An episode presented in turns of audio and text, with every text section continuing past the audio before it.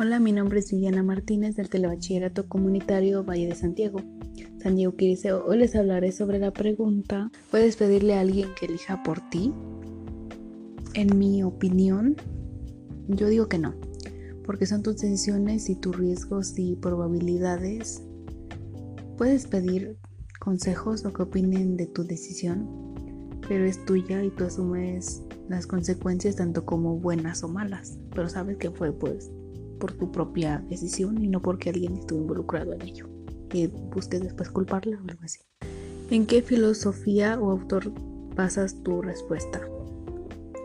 Me basé en la filosofía moral porque examina el problema de qué es el bien y el mal y qué tipo de acciones son consideradas buenas y malas.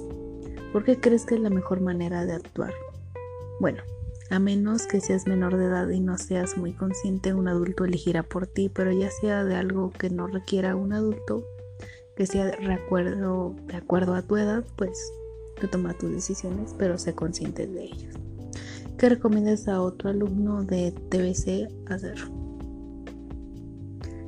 Elegir tus decisiones siempre y cuando seas consciente de tus actos y consecuencias, y no porque la otra persona te dio su opinión o te está diciendo qué hacer, tú tienes voz y voto y puedes elegir libremente y pues tener y ser consciente de lo que es lo que vas a elegir. Para concluir, recomiendo a mi compañera Saray Páramo por su podcast elaborado.